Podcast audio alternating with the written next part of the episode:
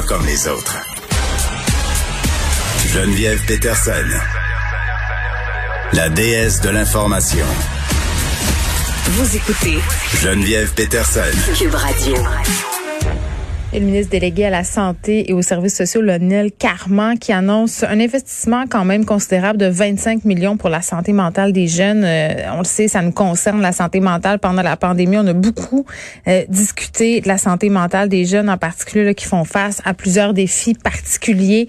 J'en parle avec le docteur Christine Gros, qui est psychologue et présidente de l'Ordre des psychologues du Québec. Docteur Gros, bonjour. Bonjour. Bon, euh, concernant les besoins d'aide psychologique, peut-être de façon plus générale, vous avez publié un sondage hier euh, réalisé auprès de vos membres sur l'effet de la pandémie. Euh, qu'est-ce qui ressort particulièrement? Qu'est-ce qui est frappant dans les données que vous avez colligées? Ben, ce qui est frappant, c'est qu'il y a 86% de nos membres qui notent un niveau de détresse élevé, euh, 64% qui notent une augmentation des demandes urgentes, puis presque 70% qui observent un retour d'anciens clients qui dont l'état s'est détérioré mm. euh, avec la situation. Ce qui est intéressant, c'est que ça fait plusieurs mois qu'on me pose la question à savoir, mais vos membres dans leur bureau, qu'est-ce qu'ils observent? Et euh, ben écoutez, on l'a mesuré. Donc, on a posé la question, puis ce qu'on estimait, euh, c'est exactement ça qui se passe, parce qu'en début de pandémie, ce qu'on disait, c'est que si on, on fait pas de prévention, puis qu'on s'occupe pas euh, de, de, la santé mentale de la population, ben ça risque de mm. euh, de se détériorer. Et c'est un, petit peu ça qu'on constate là. Oui, puis en même temps, euh, vous avez constaté aussi, je crois, docteur Gros, on, on s'en doutait un peu l'augmentation du nombre de ruptures.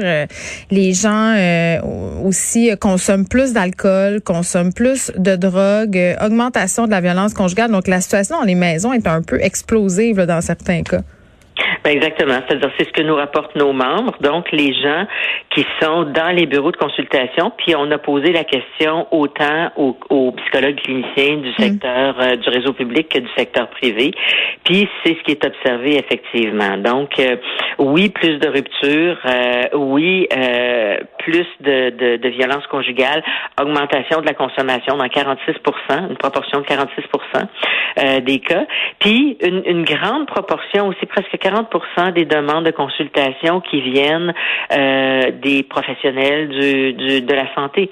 Euh, donc, ça veut dire qu'il y a personne qui est à l'abri euh, de, de d'une détresse psychologique. Mm. Puis ce qui nous inquiète, c'est que c'est peut-être juste la pointe de l'iceberg parce que ça, c'est ce que nos membres nous rapportent, mais tout le monde n'a pas accès à leurs services. Alors, qu'est-ce qu'il y en est des gens qui, justement, n'ont pas accès aux, aux services psychologiques? Oui, ben c'est ça, parce que là, parlons de cette annonce de 25 millions. On dit qu'on va acheter jusqu'à 250 nouvelles ressources pour les jeunes, pour leurs familles, parce qu'on sait, là, en ce moment, le temps d'attendre quand même, là, quand on lit un peu sur le sujet, ça peut aller jusqu'à deux ans. Je veux dire, à moins que notre enfant menace carrément de se suicider ou de faire du mal à quelqu'un d'autre, les temps d'attente sont absolument incroyables si on veut aller au public. Il y en a des gens qui n'ont pas le moyen d'aller au privé. Est-ce que vous pensez euh, qu'au niveau euh, du gouvernement, on va miser justement sur les bonnes mesures qui vont faire que ces temps d'attente-là euh, vont être réduits? Je sais que le ministre Carman a dit qu'il était déjà en train de se réduire avant la pandémie, mais on est encore loin de la coupe aux lèvres. On est loin de la coupe aux lèvres, puis on est dans une de crise sanitaire. Fait que moi, je vous dirais, euh, peut-être que la meilleure solution, ça aurait été de penser à l'embauche des ressources euh, au privé. Parce que, vous savez, quand il y a eu des, des, des, des débordements, par exemple, puis que le système de santé n'arrivait plus à fournir pour les interventions, pour les cataractes, puis les prothèses aux genoux, ben, le gouvernement a fait un partenariat avec, euh, avec le privé. Puis c'est probablement que ça aurait été une meilleure solution, puis une solution plus efficace à ce parce que euh, je suis pas sûre que le, la solution de, de, de, de, fournir plus de ressources au réseau public est la meilleure des solutions parce qu'il reste qu'il y a, euh, puis je sais pas où ils vont être les ressources. Est-ce que ça va être dans les CLSC, est-ce que ça va être dans les mhm. centres jeunesse, est-ce que ça va être dans les hôpitaux? J'en ai aucune idée. Mais il y a des dédales administratifs qui font qu'on n'arrive pas directement dans le bureau d'un professionnel de la santé mentale. Puis souvent, il y a justement une liste d'attente pour être évalué au premier chef, puis mhm. après ça être réévalué pour avoir accès à un programme. Alors que si le, il y avait il y avait un plan d'aide gouvernemental qui était déployé puis financé, ben on pourrait euh, euh, aller vers le privé. Puis on a posé nous la question à nos membres. Si on avait un plan d'aide d'urgence déployé puis financé par le gouvernement, est-ce que vous accepteriez de contribuer? Puis on a plus que la moitié des gens qui ont dit oui, et dans le secteur public et dans le réseau privé. Ça veut dire mm. que on serait capable d'aller chercher presque 7000 heures par semaine de, de temps qu'on pourrait offrir à la clientèle, mais directement. Ça veut dire que là, la personne prend le téléphone, elle appelle, puis elle a un accès direct à un professionnel. Euh, puis, cela dit, je, je, je, salue ce qui est annoncé ce matin parce que c'est, tout est mieux que rien, mais euh, je, je suis loin d'être certaine que ça va être suffisant. puis, que cet argent-là va aller aux bons endroits, c'est ce que je comprends euh, dans ce que vous me dites. Ben, je, je, le, je le sais pas. C'est-à-dire que je, je suis pas certaine que c'est la façon la plus efficace de répondre aux besoins criants actuellement. Je pense qu'il y aurait eu des façons beaucoup plus euh, rapides, efficaces pour la population d'avoir accès à la consultation. Euh, mais puis l'autre chose qui m'inquiète, c'est que euh, j'ai bien entendu qu'on voulait une approche de soins par étapes, puis on est tout à fait d'accord avec ça. Euh, c'est-à-dire que tout le monde n'a pas les mêmes besoins, puis il y a un ensemble de services en santé mentale qui peuvent être donnés par différents professionnels, puis qui sont efficaces. Mais ce qui m'inquiète, c'est que parmi ces soins-là, il y a la psychothérapie, puis j'en entends malheureusement pas parler, et j'entends pas qu'on veut augmenter l'accessibilité à la psychothérapie, alors que... Mais le Parti libéral propose un programme de psychothérapie universelle, ça, ça pourrait être une bonne avenue. Ça coûterait 300 millions, mais en tout cas, euh, j'ai pour mon dire que la santé mentale, si on s'en occupe pas, ça coûte aussi de l'argent au, au final. Mais vous avez parfaitement raison. Savez-vous ce que ça coûte de pas s'en occuper? Ça coûte ça, ça, coûte deux fois plus cher. Puis c'est drôle parce qu'on on parle de ce que ça coûterait, par exemple, d'offrir de la psychothérapie universellement aux gens, mais on parle jamais de ce que ça coûte de les médicamenter. On parle jamais de ce que ça coûte de ne pas les traiter.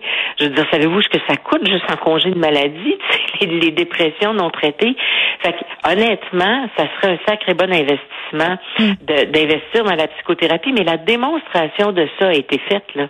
Je veux dire, c'est, fait depuis 2015. Ça. Alors donc, c'est, on le sait que c'est efficace, puis on le sait que ça coûte pas cher, puis que les effets durent plus longtemps, c'est-à-dire qu'il y a moins de rechutes quand on, on, ajoute la psychothérapie au traitement. Mm. Alors, euh, puis ça, ça m'inquiète parce que je ne vois pas où ni dans quelle mesure l'accès va être augmenté. Puis si tout le monde n'a pas besoin de psychothérapie, mais quand on a besoin, si on donne un autre service que ça, ça sera pas efficace.